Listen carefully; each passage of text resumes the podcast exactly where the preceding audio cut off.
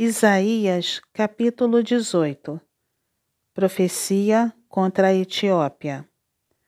Ai da terra, onde há o roçar de muitas asas de insetos, que está além dos rios da Etiópia, que envia embaixadores por mar em navios de papiro sobre as águas, dizendo: Ide mensageiros velozes a uma nação de homens altos e de pele brunida, a um povo terrível de perto e de longe, a uma nação poderosa e esmagadora, cuja terra os rios dividem. Vós, todos os habitantes do mundo, e vós, os moradores da terra, quando se arvorar a bandeira nos montes, olhai e quando se tocar a trombeta, escutai.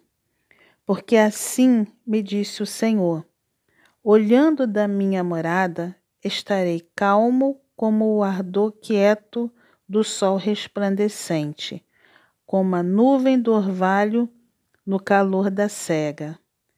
Porque antes da vindima, caída já a flor, e quando as uvas amadurecem, então podará os sarmentos com a foice e cortará os ramos que se estendem.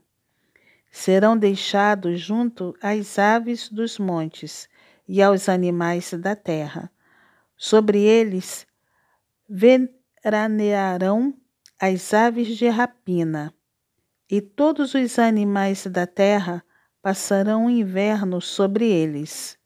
Naquele tempo, será levado um presente ao Senhor dos Exércitos, por um povo de homens altos e de pele brunida, povo terrível de perto e de longe, por uma nação poderosa e esmagadora, cuja terra os rios dividem, ao lugar do nome do Senhor dos Exércitos, ao Monte Sião.